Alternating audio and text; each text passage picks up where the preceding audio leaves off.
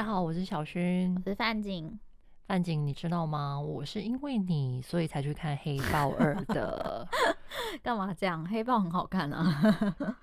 对，但我本人因为对于第一集其实没有太大的兴趣。嗯，但是因为刚好那时候同事说，哎，有《黑豹二》的首映票。我其实是在最后两天才跟同事说，哦，好，那我要去看。然后他们也非常的讶异，因为他觉得那不是你的菜。对，他们觉得那不是我的菜，但我还是后来还是举手报名说，哎，我要两张票。OK，我本来就有想要看，因为我很喜欢第一集嘛。我们在豹纹那集就聊到，黑豹其实是豹的黑化的一个物种，它的概念是从一个黑豹女神去，很像启灵这些英雄人物。对。我记得那一集的时候，我有讲到黑豹第一集唯一让我比较喜欢的，其实就是他妹妹那个角色，嗯，舒丽。对，所以我后来想了想啊，说，嗯，好吧，我们还是来看看到底这个版本的黑豹怎么拍。所以我后来就决定说，嗯，我们还是来看吧。不过看了之后，我自己是还蛮意外的，就是哎、欸，我自己还蛮喜欢的。嗯嗯，那喜欢的点是什么？呃，我很喜欢，我自己觉得他是用一个女性的视角在讲。接下来活下来的人，他们的成长故事，也就是舒丽这个女主角的成长故事，我自己看完很喜欢。但我自己还蛮讶异的是说，哎，没想到国外的居然有些负评。然后我有去看了一下那些负评，就是他们觉得说，应该要直接找一个男主角来顶替黑豹的位置。嗯，如果没有在关注黑豹新闻，就是这个男主角他是现实中真的因为生病癌症过世。对，而且被迫他们才要改剧本。对，所以我我还蛮好奇，我说，哎，为什么会有一些人不能够接受黑豹变成一个女英雄这件事情？所以我一开始想说，哎，是不是因为它跟漫画的预设落差很大？嗯，不是，哎，我自己看到新闻是讲说，嗯，有很多的角色演员在现实中过世啊，例如说零零七这个角色却没有因为这个演员可能不能演或是过世而在。电影的宇宙中被删除，可是有人觉得这就是一种种族歧视，说哦，就是因为是黑人角色，所以你才把他在这个宇宙中删掉。哦，我听到是这个说法，你看到的是种族歧视的说法。对对对，觉得说为什么他是一个黑人角色，你就把他删掉，就是不让一个新的人来继续延续这个角色的价值啊。可是如果是零零七这种，你知道白人的。精英的角色，你就可以让他以不同演员继续去存活下去。那可能我的视角比较特别，是因为我最近在看一本书，叫做《性谎言与铂金包》。书里面是在讲，是说其实女人的欲望跟你想的不一样。我简单来讲，他其实在说，其实女性在最原始的古代的时候呢，是女权当家的，所以那时候女人是可以拥有很多个情人。女人具备了生育的功能，所以她才是一家之主，因为她可以生小孩，可以养小孩。所以男人其实是在外面负责去打猎来啊之类的。在这个时代，好像听起来变得很前卫。没想到古人本来就这么前卫，可是是远古的，是考古学家有做过这件事情。然后，所以他在里面书里面，其实他在翻盘这件事，是说很多人都觉得女生的情欲。没有男生来的那么的强哦，因为大家都会觉得说，哎，只有男人会外遇啊，因为男人就是天生什么可能多情什么巴拉巴拉之类。但是他去追究，发现说，其实那也是后来因为父权的演变，所以女性的在情欲这块部分被压抑了。因为你只要说出你的情欲，你就不是个好女孩。所以我觉得是因为很多社会的框架、文明化的结果。然后它里面有一块小的章节，我那时候看到我也觉得蛮压抑的。他是说，他前面先讲关于女性。情欲这件事情被误判，他花了很多透过包括说去研究星星啦，还有就是原始的部落啊，甚至非洲的部落，他做了很多的考证。然后到后面，他中间有个章节，他讲到说，演变到后来，其实包括像种族这件事情，就比如说白人看黑人，本来就有一种歧视的味道。嗯，那黑人女性在黑人里面呢，又是在更有点像是更次等的公民。嗯。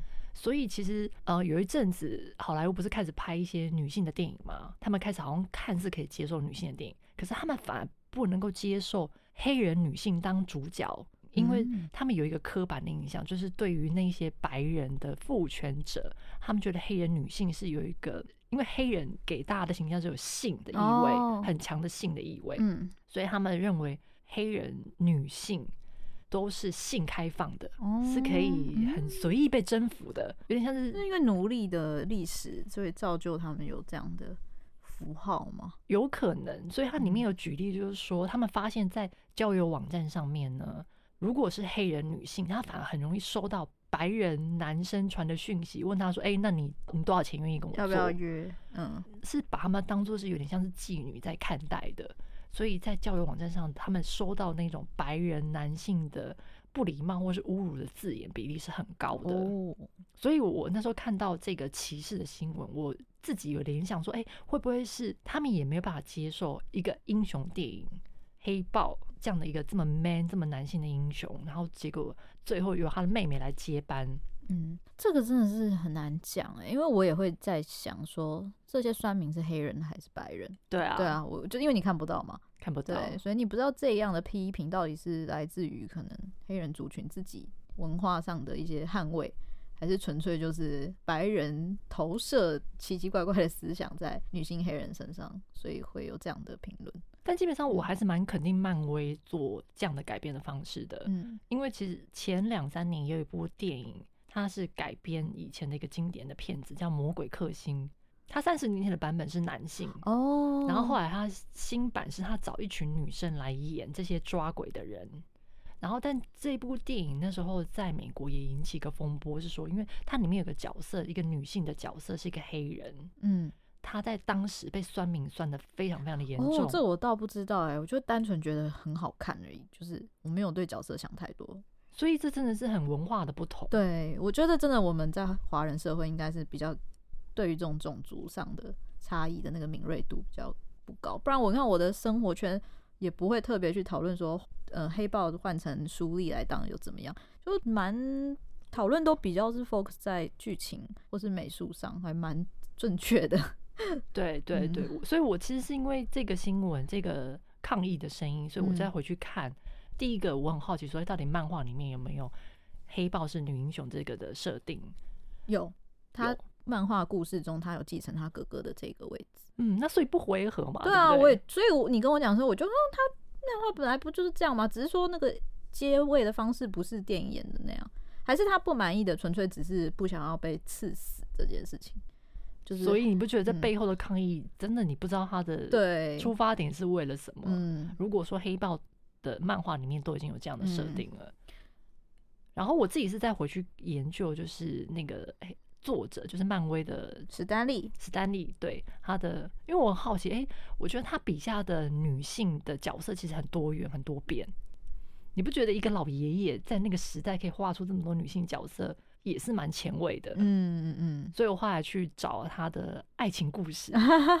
他其实他跟他老婆感情非常非常的好哦，而且他对他老婆是一见钟情，而且他那时候在追他老婆的时候，他老婆其实还有别的男朋友。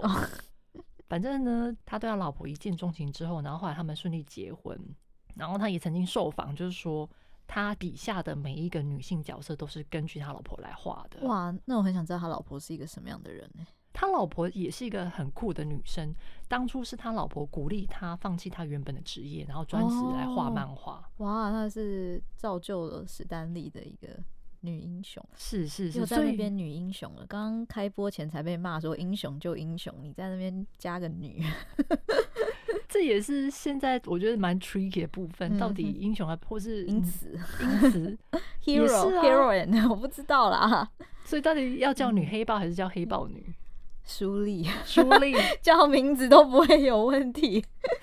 Anyway，我只是后来去查历史之后呢，发现原来史丹利老爷爷他其实，我相信他是一个非常尊重女性的人，才可以创作出这么多精彩的女性角色。其实漫画很多女生角色都很酷诶，而且他们很多的设定啊，然后他们故事情节，你都会觉得哇。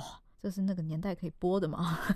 是真的蛮酷的，嗯、所以我我反而因为看了这些东西之后呢，更加觉得这次漫威的改编是很好的改编。嗯，虽然说它非常非常的沉重，虽然说它也几乎是一个全女性，几乎啦，除了反派之外，几乎是一个全女性的角色。在演出的一个英雄电影。先提醒一下大家，接下来的内容都会有剧透跟爆雷哦。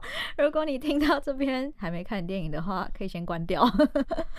好，那我想要来分享就是这部电影最打动我的地方。好，第一个部分呢，当然就是刚刚提到了我觉得漫威很大胆，他们直接把它改编成一个女性成长电影。嗯嗯嗯，确实，嗯，而且我觉得它改编的深度跟厚度都比《神力女超人》来的好。哦，那个《神力女超人》迷先不要打我，可是我还是 我是真心这样认为，因为我觉得他有把他们整个的心路的转成、承受痛苦啦，还要面对，嗯，我觉得层次比较内敛啦。对，所以其实，在看的过程里面，其实有蛮多段，我觉得都是不舒服的。不舒服的原因会让你觉得比较沉重。OK，因为它不是那种很传统的英雄电影，就是哎，坏人来，那我们就去拯救世界，嗯，或是去什么什么。他们反而花了很多时间在刻画他们的内心的状态，嗯，还有就是包括舒丽跟他妈妈之间的拉扯。哎，你一开始看到那个葬礼剧情，一开始就是用黑豹的葬礼去呈现。我自己印象深刻是他们穿着那个白色的葬礼的衣服，跳那种很欢快的舞。嗯，我就觉得那个那个对比很强烈。嗯，我觉得很不知道那个印象好深刻。我说怎么那么欢快的舞，可是却是在在一个葬礼的场景上去呈现他们的痛苦。是啊，是啊，是啊，他们对于死亡这件事情，他们也是带着一个算是祝福吧。嗯，我自己觉得他是一个祝福。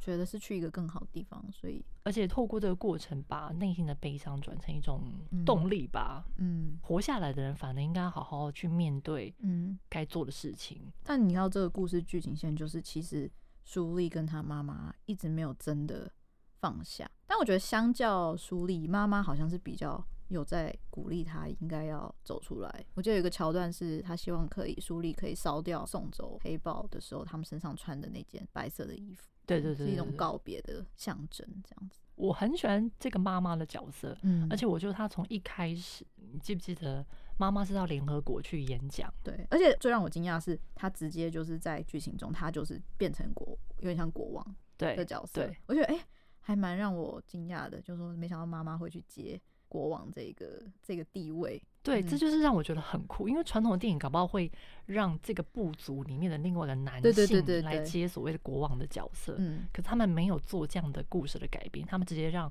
这个妈妈，嗯，这个皇后变成母后，变成女王，对，所以等于是她就是个女人当家的国度，男人都已经挂了，只好女人要把她撑起来了，有点那种，但我就觉得。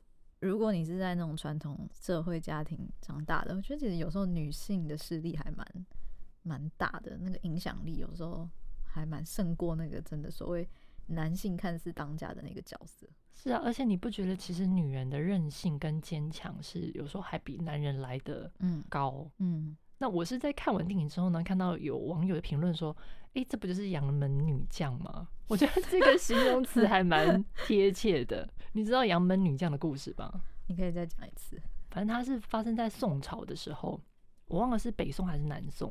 那反正那时候宋朝他们要跟金人，嗯，就是岳飞那个时代，嗯，他们都要跟金人对抗嘛，因为金人就是他们的敌人，想要来攻打宋朝这样子。然后那时候驻守边界就是有杨家将。他们一门就是这一家子姓杨的人，他们全家上下都是将军，然后都是在保家卫民的。我记得历史上好像是他们总共六个儿子，可是后来好像陆续都战死了，就家里的男丁全部死亡了。所以后来呢，他们的老婆就自己组成军队，然后来带领军队，就是继续防守边界跟对抗金人。然后这里面的头就是佘太君，那佘太君呢，其实就是。我觉得他的角色有点像是黑豹里面的女王的那个角色，就是嗯最年长的那个首领死了，然后他的妻子就直接接他的位置，所以佘太君其实就是等于是杨家将里面，就是她老公等于是整个家族的头。老公走之后呢，佘太君就变成是整个家族的精神领袖，所以也是因为有他在，他也可以号召他的媳妇们，在他的小孩。哦，都死掉之后呢，然后他们还可以继续捍卫边疆。被这么一讲，真的是很像哎、欸，很像啊，很像。虽然说历史学家说这个历史的成分有可能是虚构的，嗯，就是杨门女将，因为杨门女将里面还有穆桂英。那你有听过穆桂英吗？我我刚在摇头。好吧，大家有兴趣可以去 Google 一下这个历史就对了。嗯，就穆桂英是杨家将里面好像是杨六郎的老婆。那真实的历史是说呢，好像媳妇们并没有真的变成将军，然后代替先生的位置去攻打。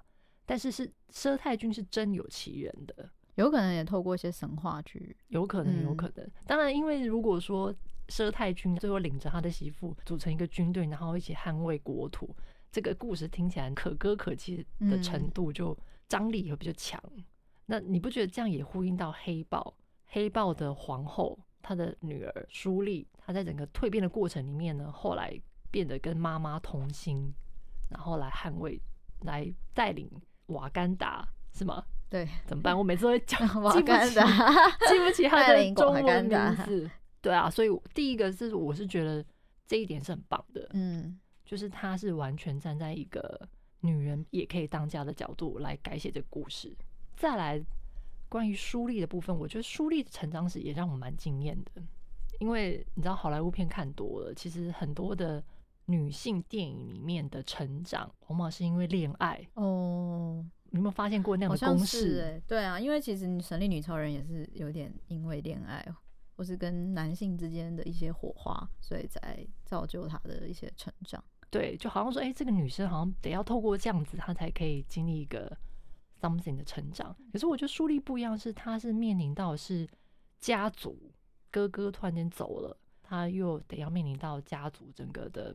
变动，嗯，变动，嗯，然后中间其实母后也因为一些原因也离开了，对，所以他等于是强迫要一肩扛起所有的责任。然后舒丽这个角色，我也觉得他写的很好，是因为我觉得舒丽她也不是那种典型的好女生的角色。她在第一集的时候我就很喜欢了，因为她就是有一种屁孩，然后很不很不遵守传统的对公主的那个规范。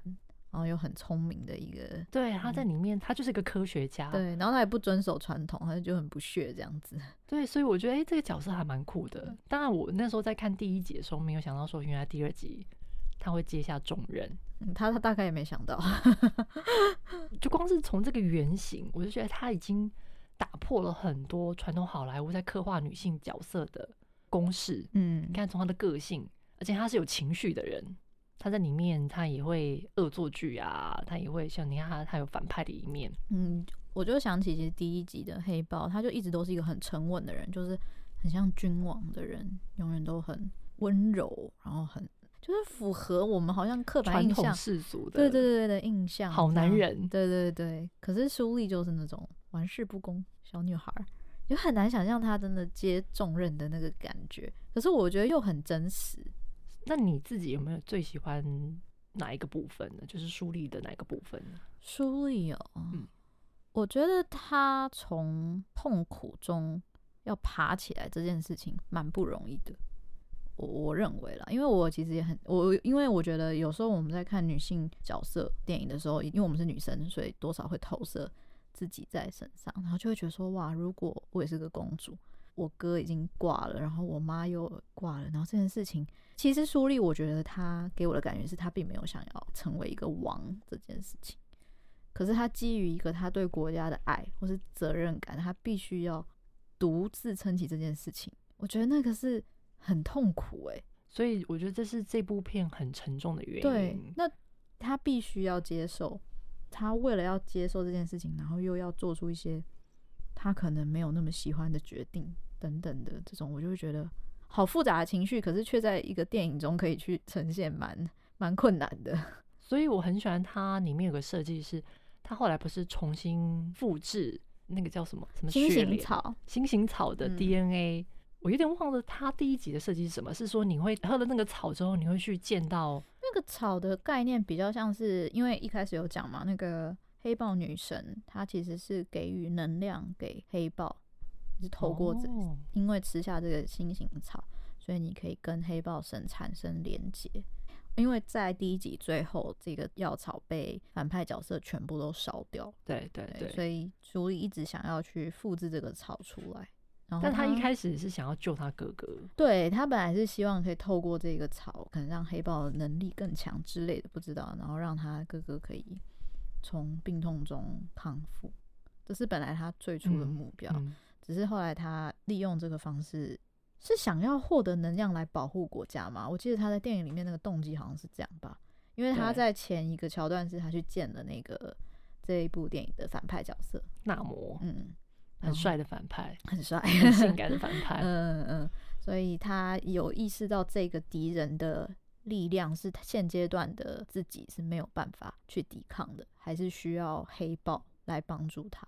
我觉得这个桥段也象征着想要他想要让自己变得更强大，嗯，他想要让自己变得更有力量。可是你不觉得也很讽刺吗？就是他终究还是要去追求那个传统的。我觉得对我来讲，在那个桥段，他某种程度上还是屈服了。哦，就他没有完全是按照他自己的聪明才智去抵抗。他所以你想象的是，他可能在打造出一个更厉害的科技。对，就是可能他用真的是用他的智慧，或是你知道他不是帮那个侍卫队开发了很多。厉害的 就战斗炮，我就觉得如果他还是用他的聪明才，就是一种书立 style 的方式去反抗跟统治。当然后面有一些桥段，例如说他发明了一呃一个什么建仓吗？就是把纳摩关进去，我觉得那边就比较是书立风格的一种战斗的方式。可是我觉得他也成为黑豹，或是说他追求那份能量的时候，其实也是一种。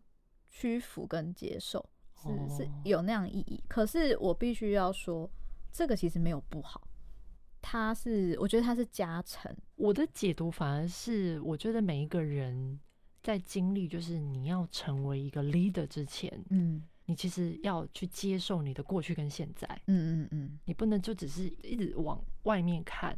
可是你不去看说你内在的东西，嗯，那我觉得所谓的内在是还包含，就像我刚刚讲，比如说家族协议、协议这些事情，因为你要接受你们家的家族，你要知道你你是谁，你从何而来，你要整个偷偷的接受它，你才可以真的是成为一个有力量的人。所以我其实反而是喜欢这个桥段的，哦，而且我觉得这个桥段是让她变得更完整，因为她原本是就是一个很反叛的少女嘛，很看不。也不是看不起，就是可能觉得这些传统很，而且我觉得他一开始觉得不干我的事，也是啊，对啊，啊。他想说我哥哥就会接啦，或是说后面一定会有男生，或者我哥哥的小孩也会接啊，轮不到我，然后我想做我自己，我也不想要，嗯，嗯，我觉得无论是我的这个观点，或是你的观点，我觉得都是一个必经之路，是，但我自己更喜欢那个桥段是，他喝了那个星星草之后。嗯，他就进入了一个潜意识的世界吧。嗯，第一集也是你要成为黑豹之前，你就因为它里面有一个桥段是说，那我要把你埋起来嘛。因为在第一集的时候，黑豹要黑豹还没成为黑豹，然后要接受那个星星药草的时候，他们是用传统的方式会把它埋进土里，就是喝完药水的时候就把它埋到土里面，然后让它黑黑的。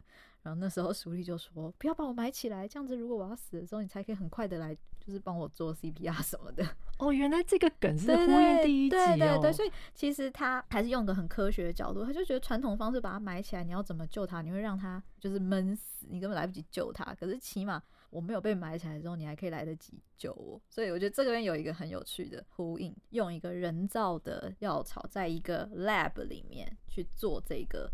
跟以前能量连接过程，可是，在上一集他们是在一个传统的地下室，然后有巫师在旁边呜的在念那些祝祷文，那就成了一个很强烈的对比。我就觉得哇，很好玩。我完全忘了第一集的 剧情了。你看，所以就那个桥段啦，就会让你觉得哦，会心一笑这样子。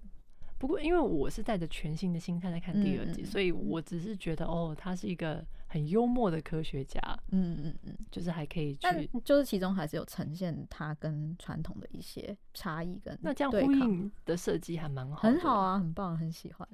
对，我自己最喜欢的设计是他后来进入了那个潜意识世界，嗯，没想到他遇见的是第一集的那个反派的，嗯，算是他的堂哥吗？因为他哥哥进入那个状态中，他看到的是他的爸爸，就是过世的爸爸，因为好像那个设定是。你进去之后会看到一个可能你的此生影响你最深的一个家族的成员。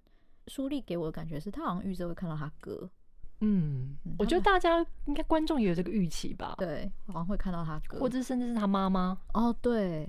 可是因为他妈妈没有成为黑豹哦，所以不会在那个状态，因为他看到的是过去成为黑豹的祖先哦，因为他的表哥有一度成为黑豹。他有抢了那个星星药草，然后成为另外一位黑豹。哇，非常感谢你把第一集的 回忆都补回来了。对对对对对。可是我觉得他遇到他表哥，算表哥吗？堂哥，堂哥。嗯，这个设定很酷。我也觉得很酷，嗯，而且他们在里面，他们有一些 argue，嗯，然后甚至是书立他当下看到他是愤怒的，他是抗拒的，他觉得说怎么可能，怎么可能，怎么可能是你？对，因为对他们来讲，这个堂哥是一个很邪恶的存在，就是让他们家庭分裂的原因，所以他对他是充满着不认同吧，嗯，虽然他哥哥，我觉得黑豹在第一集他是原谅了这个堂哥，嗯，这个也是一个很有趣的对比啊，因为。嗯，苏丽他其实一直很仇恨这一切的发生，他恨那些害他妈妈死的人，恨自己没有办法救哥哥。嗯，在第一集的时候，黑豹原本应该也是恨他的表哥，呃，表弟来破坏他们这个国家，可是黑豹在最后是原谅的。对，黑豹在最后是原谅的。嗯，他原谅他，拥抱了他这个堂弟做的一切事情。甚至是因为他的堂弟，才让他想要开放瓦干达给这个社会认识，因为那其实是他堂弟的梦想。他认为瓦干达应该要把资源共享给这个社会，所以我觉得他哥哥做到了原谅。可是舒丽那个时候是处在一个非常愤怒跟仇恨的状态下，所以他看到他堂哥变得好像很合理。我是倒没有觉得他堂哥是真的反派，嗯、我只觉得那是代表两种价值观的不一样，嗯嗯、一个是守旧，一个是开放。嗯，那我自己在看到第二集，就是舒丽遇到这个堂哥，我的解读是，我觉得这就是他内心的黑暗的部分投射吗，投射，对、嗯、他把他内心的投射投射到这个堂哥身上了。因为你刚刚讲了，不管是仇恨或是愤怒，其实刚好这个堂哥都具备了这样的元素。然后又是他家族的人，对，又是他家族的人，所以他才会抗拒。那、嗯、我觉得这还蛮有趣的是，呃，因为我自己在学催眠嘛，那我第联想到就是潜意识，因为潜意识里面其实我们常常我们自己最常抗拒就是我们自己的黑暗面，嗯，我们不愿意接受就是我们的黑暗面。那荣格在他的心理学里面，他有讲过，他说每个人其实都有所谓的黑暗人格，这个黑暗人格包含了悲伤、愤怒、恐惧、内疚、嫉妒。还有羞耻感，甚至是自私。比如说，哦，我们也喜欢听八卦，或者说我们喜欢在背后说人家小话。你知道，就是不是所谓的好人，会有一种小甚至小奸小恶的行为吧？他说，其实每个人都有，但是我们比较不愿意去承认那个部分，因为那个代表是不完美的自己。所以我们有时候会透过某些方式，我们甚至有时候会把这个部分投射在别人身上，会觉得，哎，那不是我。所以。这个桥段，我觉得他设计很好，是说，呃，在心理学上面，他也有讲，就是说，其实我们真的要成为一个真正的人，是你要整合你内心黑暗跟光明的部分，你才会成为一个真正的人，一个成熟的人格。嗯、对，因为每个人不可能只有光明嘛，对不对？就是我们一定都有我们。所以那个堂哥会不会是书立仇恨的投射？有可能、哦，所以他可能其实也是书立。只是他是用他堂哥的形象来跟书立做对话，我自己是这样解读的，嗯嗯，所以我觉得这个桥段它有呼应到心理学，而且一点都不违和，嗯嗯，刚好后面的一些剧情的开展，其实包含了后面一开始朱莉他变真的变成黑豹之后，他不是很愤怒嘛，他就是一心只想要报仇，想要报仇，想要把。那个纳摩杀掉啊、嗯、之类的这样子，然后都不听，就是其他人的谏言，就说你这如果杀掉，你没有解决问题啊，嗯，嗯会有后面的他的信仰会不断的再来找你报仇，对，没有解决问题，然后他都听不进去这样子，对，但是他最后在跟纳摩大决斗那一段，就是两个人也是争个你死我活，嗯、然后最后他还是算是听从了他内心的声音。那段剧情我有点忘了，可是我觉得那透过那个打斗，其实也代表他内心的挣扎，嗯，就是他一直在挣扎的，他要怎么去面对他内心的那些黑暗的部分。可最后他还是把他们整合在一起了，就是他接受这个部分，他不抗拒，可是他也做出了一个算是融合吧，就是他没有被那些黑暗的部分牵着走，他反而是用一个更大的视角来看这些事情，就是他把自己的位置拉高了。他不再用，他真的成为一个王了。我觉得他在那一刻才真的成为领导者。所以我看完电影之后呢，我就回去查荣格的书。然后荣格有一句话，我也觉得哎，还蛮呼应这部电影的。他说：“如果你想要拯救这个世界，你其实应该要先管好你的阴暗面。”还好我们没有想要拯救世界 但我觉得我蛮想拯救我自己的。是啊，因为我们一定都会有我们的阴暗面啊。嗯，像我最近，嗯，这两三个月，我自己在处理我的，我很少跟人家讲到这个部分，但是我其实我觉得我有受到这个影响，就是前阵子我有一个同事突然间过世了，然后因为这个消息来的太突然了，大家都措手不及。那你在很应变的过程里面，因为你知道，因为他的突然的离世，所以工作上也发生很多变化。所以，我们工作上其实是非常非常忙乱的，每天处在一个情绪很混乱、混乱的状态。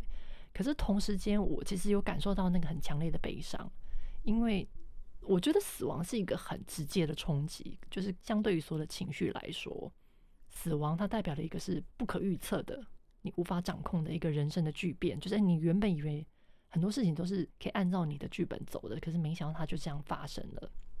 那因为这个事情，它改变了很多你不想要面对的失控。同时间，我觉得它也有引发我的，除了悲伤之外，我觉得它有引发我的一些内疚感。哦，对，因为那个当下，这真的是个还蛮奇妙的心理状态。就是当他死的时候，然后因为我是负责，我还要帮他写一些他的，我们有做一个他的纪念册，我要写他的算是引言的东西吧，介绍他。那在写这个过程里面呢，我就要去思考我跟他的关系是怎么样。那你就会去回想，哎，你跟这个人他生前的时候呢，我就发现说，哦，我跟他好像也没有到这么好。那我其实也曾经小小的说过他的坏话，嗯，对，然后也曾经有过不认同他的行为，嗯，所以在那个过程里面，你会想说，啊，天哪，那我当时有好好的对待他吗？或者说，哎呦，我是不是在他的眼中，我到底是一个什么样的人呢？其实说穿了，我觉得那还是回归到自己的内在。你其实害怕是说，哎，我是不是在他眼中，在一个有可能在他眼中，或者说在他走的那一刻，我在他心里面都不是一个好人，你还是会在意？我觉得这还是会在意，而且我觉得这部分可能有一点点自私吧。嗯、你说你觉得我自己的自私？嗯嗯嗯嗯。所以我觉得有时候遇到死亡跟悲伤这件事情，我觉得悲伤后面的成分其实。包含了很多很多复杂的情绪，它需要你去慢慢的抽离、抽丝剥茧。可是最终，其实是你要面对你自己，然后接受自己，就说 “OK”，原来我有这一丑陋的一面。嗯，对，这一面。我好奇你的方法，你有用什么方式吗？还是你就是不停的思考？我第一个，我有运动。OK，我觉得那个注意刚好那个时候我开始跳芭蕾。哦。我觉得运动有让我分散我注意力，嗯，然后再来，嗯，我有去按摩，嗯嗯，这段期间呢，我遇到一个很神奇的按摩师傅，他会按摩我的身体，然后读到我身体的情绪。哦，这方面讲起来有点玄啦，可是我只能说，这个按摩师傅他真的非常厉害，他每次都可以很有效的讲出我的情绪，然后他透过这个按摩的过程里面，帮我的身体放松跟舒缓的。功用，心灵跟身体都得到一个疏解，嗯，因为他会一直跟你讲话，是不是？他会在按摩过程里面，然后他会告诉我他现在感受到的情绪是什么。比如说，哦，我现在感受到一个悲伤，或者说他感受到一个内疚感，然后甚至是我记得那时候那个同事他刚走的时候，我去他的灵堂上香，然后那时候他妈妈在，然后他妈妈就跟我陈述了整个发生的过程，哦，就是从他。突然间病发，然后到走掉那个整个过程，然后妈妈在跟我讲的时候呢，其实妈妈是非常镇定的，是没有掉泪的。然后可是我自己听完之后呢，当下我当然也不知道怎么安慰妈妈嘛，我就只能听她默默说完。可是听她说完之后呢，我其实回家我是心情是非常非常低落的，而且是非常非常黑暗的，是做做什么事情都提不起劲。然后那一阵子工作忙完之后，我就去按摩，过程里面呢。那个师傅他在边按的时候就说：“哎，我感受到你身上有内疚感，可是这个内疚感好像也有别人的内疚感。”然后我就把这段事情告诉了这个按摩师傅。那个老师在听我讲的过程里面，他还跟我说：“他说哦，那你也把妈妈的内疚感带到你身上了。”哦，他说：“妈妈其实他在跟我讲他女儿走掉那个过程里面，我相信妈妈心里面应该有很多的不舍。”那妈妈肯定会觉得说：“哎、欸，我怎么没有帮到我女儿？当时怎么没有注意到，或是什么什么的？”嗯嗯，对。那因为我们人跟人之间情绪，我相信是会感染的，是会共振的。所以那个按摩师就说：“哦，他有感受到我这样的情绪。”那其实，在我跟按摩师傅讲这段过程里面呢，我发现我也得到了情绪的释放。我觉得按摩师也在感染自己比较 calm 的情绪给你。是是是，嗯、而且我其实边按的时候呢，我是有流泪的。嗯，而且你不知道那个泪是因为你身体的痛，还是心里的痛。嗯，所以某种程度，他的身心都，我自己觉得我的身心都有得到舒压。那后来就告诉我自己，就是说，当我感到悲伤的时候呢，我就哭。对对对，这个其实是一个很实际跟很好的方法，最简单，你就是要把情绪宣泄出来。是再一个你很舒服，跟你你可以被保护的很好的环境中，就大哭或是怎么样。所以其实这段期间，其实有蛮多个夜晚，我都是自己在家里哭的。嗯，可是那个哭对我来讲是个释放的哭，是不需要去跟朋友讲的。那在哭的过程里面呢，也会再回想到这个同事。那可是，再回想他的时候，我反而想到都是一些美好的事情。那心里面呢，也会有一个祝福吧，也很希望就是说，哎，我们这一辈子有缘相识一场。那不管怎么样，都希望他未来如果真的有来生，或是真的有所谓的天堂的话，我们就是祝福他。所以在这个过程里面，我自己也觉得算疗愈吧。而且我觉得他的离开好像也帮助了你有。更认识了你自己，是，所以我觉得接受自己的黑暗面这件事情是还蛮重要的，而且我觉得其实是不容易的。那你自己呢？嗯，我自己哦，我前刚好前一阵子，因为我们家里是我父母的关系就是比较没有这么好。然后我们是从有记忆以来就是不好的，这个就是一个公开的秘密了。就是我常开一个玩笑说，我年纪比较小的时候，就要国中的时候，跟别人讲这些事情都会哭，但我越长越大就会用笑，就是我会觉得这就很像一个笑话，因为我跟我跟我弟弟一起经历，就是我们家庭之间发生的事情，父母关系不好，从每天吵架到。最后都不讲话，那可能不讲话，现阶段就是假装在跟我们讲话，但其实是在讲彼此的坏话，就是那种很诡异的方式在相处。嗯，可是我的父母也没有因为感情不好就离婚，就他们还是住在一起，所以这就是一个很玄妙的状态，就是两个不喜欢彼此的人，但可能某些原因他们还是没有办法分开，可是他们讨厌的情绪还是二十四小时在渲染着这个家庭，嗯，然后是常年的。你看，我现在已经快三十岁了嘛，等于说这件事情已经维持了快三十年，一直持续在发生，但是以不同的心态。可是因为我自己已经习惯他们是这样了，所以就本来就不以为意。可是不知道为什么这两年，可能我自己也长大了，就是我可能慢慢接近了当年他们开始吵架的那个状态跟年纪中，我不知道是不是因为这样的，所以更容易跟他们共感。因为小时候你还小，你就不。不觉得那个大人的那个世界是怎么样，所以反而我觉得小时候你比较你比较是被吓，嗯嗯，嗯然后我就有一阵子就突然觉得产生了一种对父母的愤恨跟怨念，嗯，因为你会觉得哦，为什么你们不离婚，或者为什么你们不分开？为什么你们要这样子让我跟我弟弟很痛苦的活着？为什么你们不处理好你们之间的问题，要透过我们解决你的问题？嗯嗯，因为常常会有一种对话，就是哦，我可以离婚啊，但他还是你爸，就是会有一种我可以抛下这一切，可是因为你协议中留着这个人的血，所以你没有办法抛下这一切。那你听到这句话，就会有一种。所以你到底是要表达什么？就是你觉得你有被情了吗？就是有一点，但是就会觉得很奇怪，就会有类似这种话语跟情绪无时无刻在你的身边发生着。然后我就突然发现，这种话语听久之后，它当然不是说每天都会听到，可是我觉得它就是有点像是砍树吧。你今天每天削一点，每天削一点。其实你总有一天就会，你可你心中的那棵树其实是会倒的。就当你每天削一点，然后你削了三十年的时候，它就变成一个很大的洞。然后我就觉得我最近的那个洞就是变得很大，然后那个产生出来的效应是一种，我好恨你们哦，然后我又很讨厌恨父母的自己。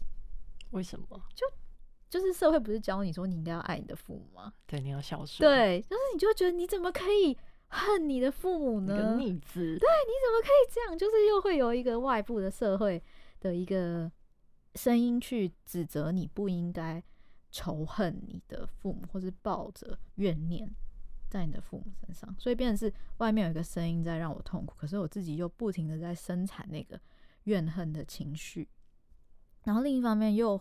责备自己的无能，就觉得说哇，你是不是就是不能独立？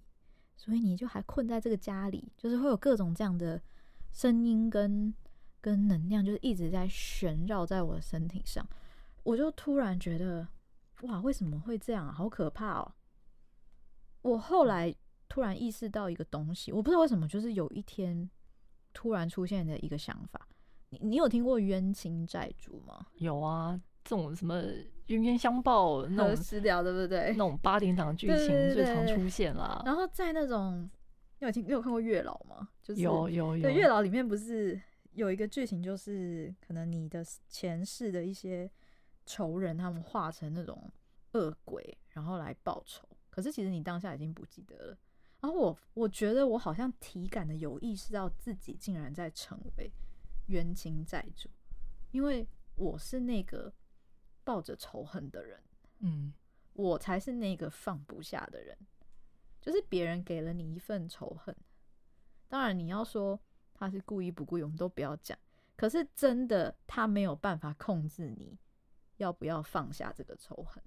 对，因为他就像一颗球一样，他就是踢过来给你，然后你抱住了那颗球，你不能改变这颗球是他给你的事实。可是其实你是有选择，可以不要再抱着这颗球。可是很多人的状态就是停留在，我就是抱着这颗球，然后一直记着是这个人给我这颗球的这件事情。所以我我那时候是很明显感觉到自己好像成为一个一个冤亲债主的魂魄，然后我觉得自己在黑化，嗯，其实那是一个很诡异的经验，就是你遇到了你的反派，你内心的反派，对他他，我就觉得我自己在黑化，然后我那时候就。一直去，就例如说，我可能去跟朋友去尝试聊这件事情，然后用一些方式去表达自己的观察跟想法，然后我就有一天就真的醒来，就意识到说不行，我要放下，我要原谅，就是我必须要走出来，我必须要放下那个仇恨，因为我不想要成为，就是我不想要可能下一世还要再跟他们继续有纠葛。就是我要下一世，我要去过我的美好人生。就是我，就是这一世，我就要结束这两个人，我跟这两个人的事情。所以我就慢慢的开始有这个 idea 之后，我觉得它有一种光明的播种，就在你的心中就慢慢的化开。而且我印象深刻，是我有一次就，因为我妈有一个很不好的习惯，就是有时候她会透过跟我对话去嘲讽她对我爸的不满。嗯，然后我就会觉得很烦，因为。这就是你其实想要跟我爸讲的一些话，但你干嘛一定要透过我？就其实妈妈也把小孩当成一种武器。对对，他就会说：“你看，就像有些人，他就怎么样怎么样。”我不知道这样对话是不是在很多家庭都会发生，因为我曾经在一些电影中也有看到类似的对话，就是妈妈可能跟女儿讲话，就说：“你不要长大就跟某些人一样，就是一事无成。”然后可能他爸爸就是就在旁边。所以我觉得那个对话其实是对小孩来讲是很不好的。但我那时候就是，就是我就很直接的跟我妈说：“你想要下一个下一辈子再成为他的仇人吗？你想要继续当冤亲债主吗？你想要吗？”然后我妈就不讲话。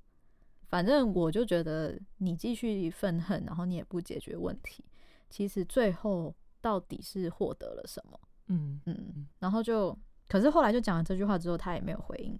然后我自己也觉得，好，反正我就已经告知了。然后就这件事情就慢慢的就就没事了，就很奇妙。后来就比较正面，然后就继续正常的生活。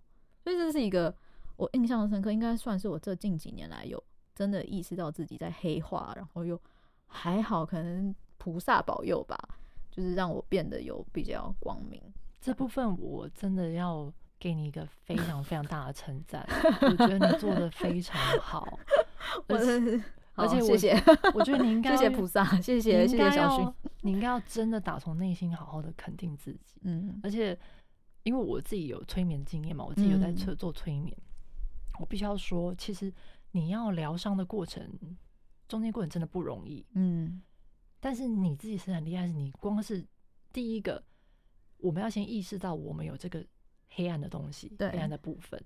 因为光是很多人，他连意识都没有意识。因为很多人其实，在面对不舒服的感觉时候呢，嗯、我们小时候毕竟我们还没有受过所谓的情绪管理或是什么之类的嘛，所以小时候那时候一定大的下意识第一个反应都先压抑，哦，要不然就先逃避。因为社会好像就是这样期待我们的，对，就哎、欸，你你只要乖就好，对，对对。那其实乖，你不就乖？它像一个咒语，告诉你说啊，你反正就是你只要没事，看起来没事就好，嗯。所以，我其实刚好很巧，我最近做了两个个案，我不方便透露他们发生了什么事情。嗯，可是他们都是经历过，就是他们在童年也是一样，跟父母有一些状况，可他们当下的选择就是选择压抑自己的情绪，然后可能去打电动或是上网，嗯，逃避，找别的方式去代谢它。那可是，当你这件事情做久之后呢，其实你因为你是压抑它嘛。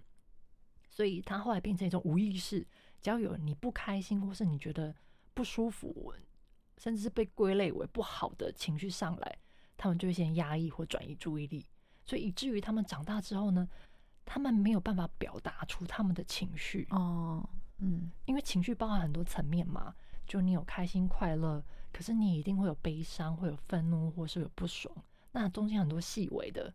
但如果你小时候是一个习惯压抑自我的人，你其实是连说都说不出来，这是一个什么样的感觉？你如果连说都没办法说，这件事情代表什么？代表说你内心堆积的那些东西，你根本都不知道怎么把它清出来。等于是说你在你的内心里面，因为压抑的情绪它不会走掉，就是不要以为看不见的东西就对 对。嗯，有一句话，我我一个好朋友跟我讲，他是说。就是因为内心的伤口看不到愈合的状况，所以他更不容易好。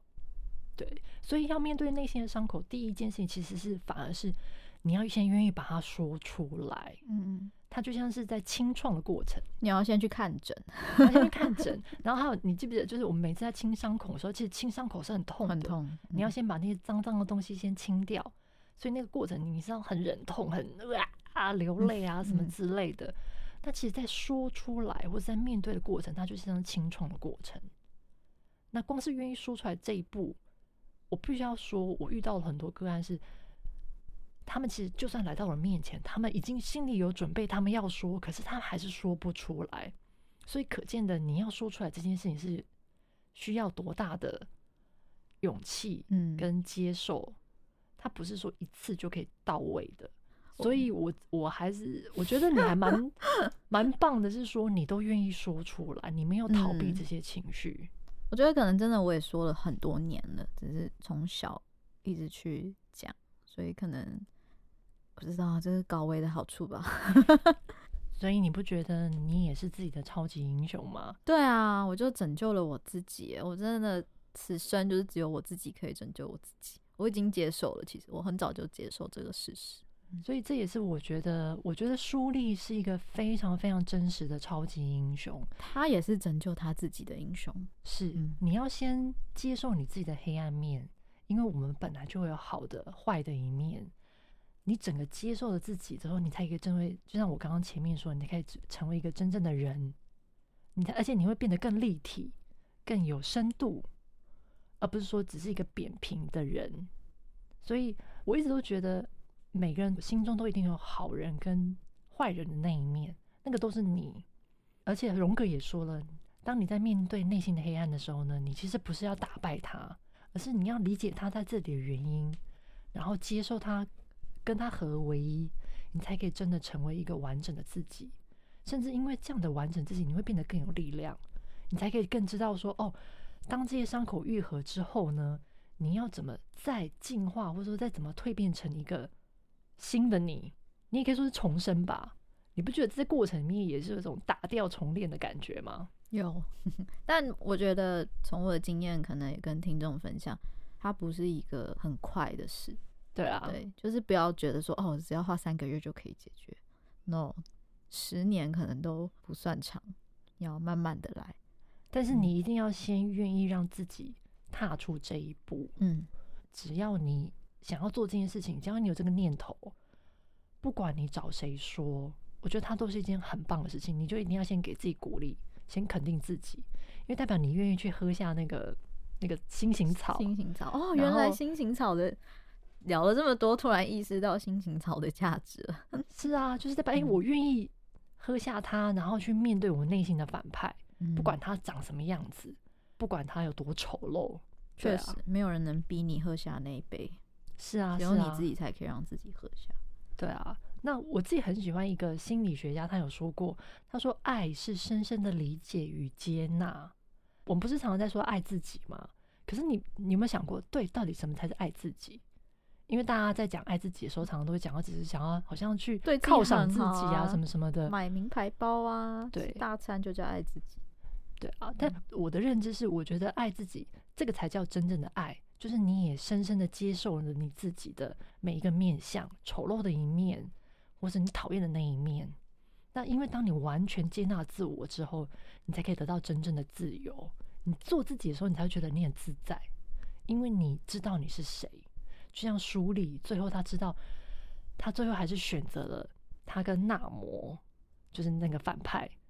呃，算是和平吧，和平共处，取得共识。对，嗯、因为他已经完完全接受自己的黑暗面了，可是他也知道说，他一定要做出一个新的改变，而不是冤冤相报，而不是变成冤亲债主。嗯，所以他做出了一个新的选择，嗯、然后让这个电影最后的 ending 这个结局，他反而是用一个，你也可以说是一个接纳吧。嗯，他也接纳了纳摩的存在。所以我一直都觉得这部电影是女性成长电影，是哎、欸。那希望每一个女生，不要说女生，就是每一个人，当你有察觉到你内心有这么一个反派的时候呢，你去找人说出来，甚至你画出来都可以表达、书写任何让你抒发的方式。对，就是千万不要压抑它，嗯、去拥抱它，去面对它。虽然说这个过程很痛苦，可是你一定要相信你自己是有力量的。如果你想要聊一聊的话，可以搜寻小薰的 FB 专业“灵魂醉醺醺”，他是一个斜杠的催眠师，可以来找小薰来聊看看你心中的话题。那如果你自己对创作画画有兴趣的话呢，也可以搜寻我的 IG F A I N J I N A R T。是的，那我最后还想要跟大家分享一句话，就是黑暗其实是生命的最大的礼物。那我觉得这也是《黑豹二》，我自己看的，我也深深感受到这个礼物吧。好喽，那今天就到此为止喽，拜拜，拜拜。不用